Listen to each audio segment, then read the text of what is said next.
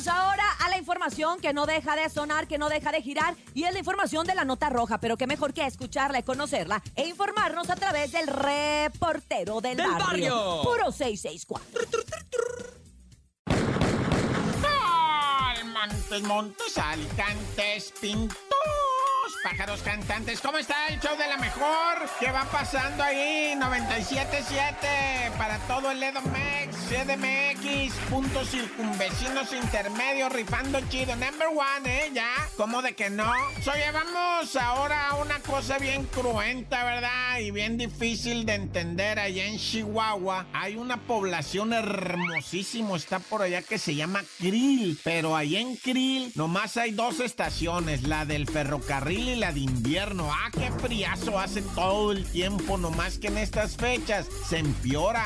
Baja, no, no me vas a creer, pero ahí se puede registrar sin bronca un menos 10 grados, menos 15 grados centígrados, así te sorprende. Bueno, resulta ser que llegó un grupo de turistas y los guías de turistas se los llevaron a un hotelito muy bonito, muy pintoresco, así tipo cabaña, va. Y los acostaron, eran ya adultos mayores, por ahí rayando los 70 añejos, va. El grupo, mujeres y hombres de 70 años, pues andan viajando ya, o sea, retiradito, va, de la vida, disfrutando ya de lo que viene siendo la pensión, ¿no? Y bueno, resulta que estaban ahí en Krill y los guías de turistas no, no sé qué pasó ahí con el calentón, que el calentón se tapó porque era de leña y empezó a entrar todo lo que viene siendo el gas este, ¿cómo se llama? No el gas, sino el monóxido, ¿verdad? De, lo que tú bien, ya todo el mundo entiende eso del monóxido, ¿va?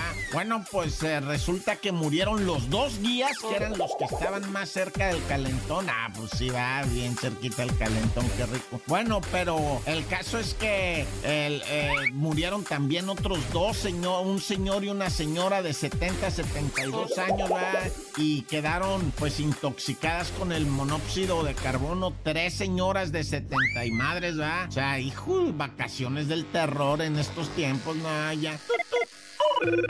Oye, y hablando del terror, allá en Toluca se hizo una fiesta de Halloween y fiesta privada, o sea, normal, así que vamos a disfrazarnos, nos juntamos en casa de fulano, pero de ahí una chamaca de 16 años, pues fue, este, se perdió de vista y dónde está y dónde está y empezaron con la buscadera y le hablaron a la mamá, oiga señora, ya esta morra no está aquí en la fiesta, ¿eh? Y la mamá dijo, ah, ¿cómo no? Pues entonces, ¿dónde está? Y empezó una cosa horrorosa que es la buscadera. No, pues lamentablemente tengo que informarte que fue localizada de 16 años, ¿eh? Eh, a un lado de una cancha allá por Toluca, ¿verdad? Una cancha de fútbol, una cosa así, un terreno baldío, etcétera, etcétera. Una tragedia, padre, una tragedia esto que agüita y que no, no se entiende en México qué está pasando con esto, güey. O sea, ya saca de onda, ya da, ya da más que miedo, o sea, no entiendes pues por qué está ocurriendo esto de que, de que no puede evitarse, ¿no? O sea,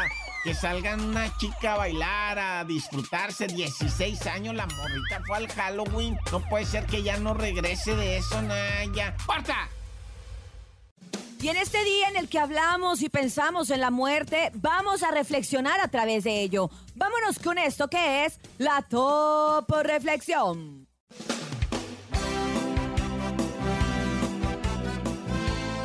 Un día, la vida me golpeó tan fuerte que me enseñó a resistir. Un día, me mintieron de tal forma que me dolió. Y entonces aprendí a ir siempre de frente con la verdad. Me falló quien menos imaginaba y entendí que las palabras hay que cumplirlas. Y de los actos, hacerse cargo. A veces es necesario dar vuelta a la página y empezar de cero, aunque cueste o duela. El mejor guerrero no es el que triunfa siempre, sino el que vuelve sin miedo a la batalla. Abre tus brazos fuertes a la vida. No dejes nada, la deriva. Vive, vive. El cielo nada te caerá. Viva la vida. Trata de ser feliz con lo, Con lo que, que tienes. Vive la vida intensamente. Luchando lo conseguirás. Échale ganas a la vida, compadre. Y vamos bueno! ¡Salen todos los kilos! ¡Ánimo, ánimo! Y cuando llegue al fin tu des- Nos encanta la información deportiva y qué mejor cuando la escuchamos del agudo, pero muy agudo pecho de la bacha y el, El cerillo. Adelante. ¡La bacha! ¡La bacha! ¡La bacha! ¡Dame la bacha! La bacha, la bacha, la bacha, carnalito.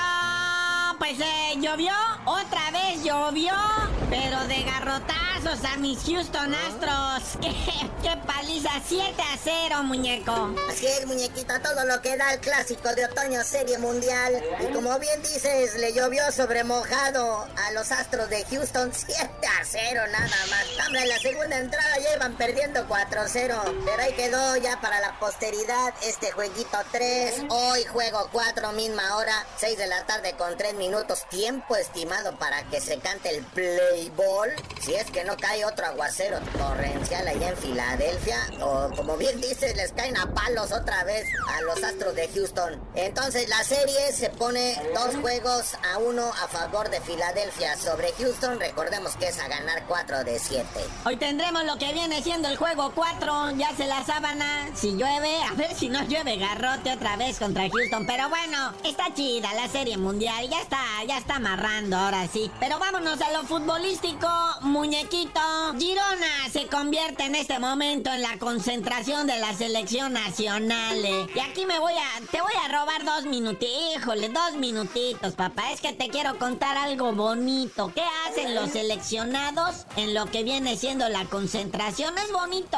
No, no voy a tirarle a nadie, no. O sea, la neta está bonito porque tienen su juego táctico, su entrenamiento táctico, jugadita balón parado, ya te lo sabes, jugaditas sin balón, puras paredes, los pases fundamentales y luego ya viene lo táctico técnico, ¿verdad? Que eso es cansado, estresante. Si no sale la jugada la tercera, vámonos a hacer otra cosa, por ahí a pegarle de otro lado y regresamos a lo técnico, táctico, táctico, técnico, ¿no? Que de veras desgasta machina al jugador eso, o sea, porque es aburrido. Pero en la noche viene lo bonito, papá, lo bonito de las concentraciones. Ahí es donde se integra lo sabroso, porque viene el pocarito, el dominó, el billar, todo sano. No más que una cosa, mucho billete, de a 100 dolaritos el billete para entrarle a cualquier cosa. Es que la neta, o sea, en la selección hay ricos y pobres. Todos tienen dinero, pero hay ricos y hay pobres. Y los, los que tienen ya su fortuna amasada, un Memo Ochoa, le platica a los otros, a los que van amasando la fortuna. No, hombre,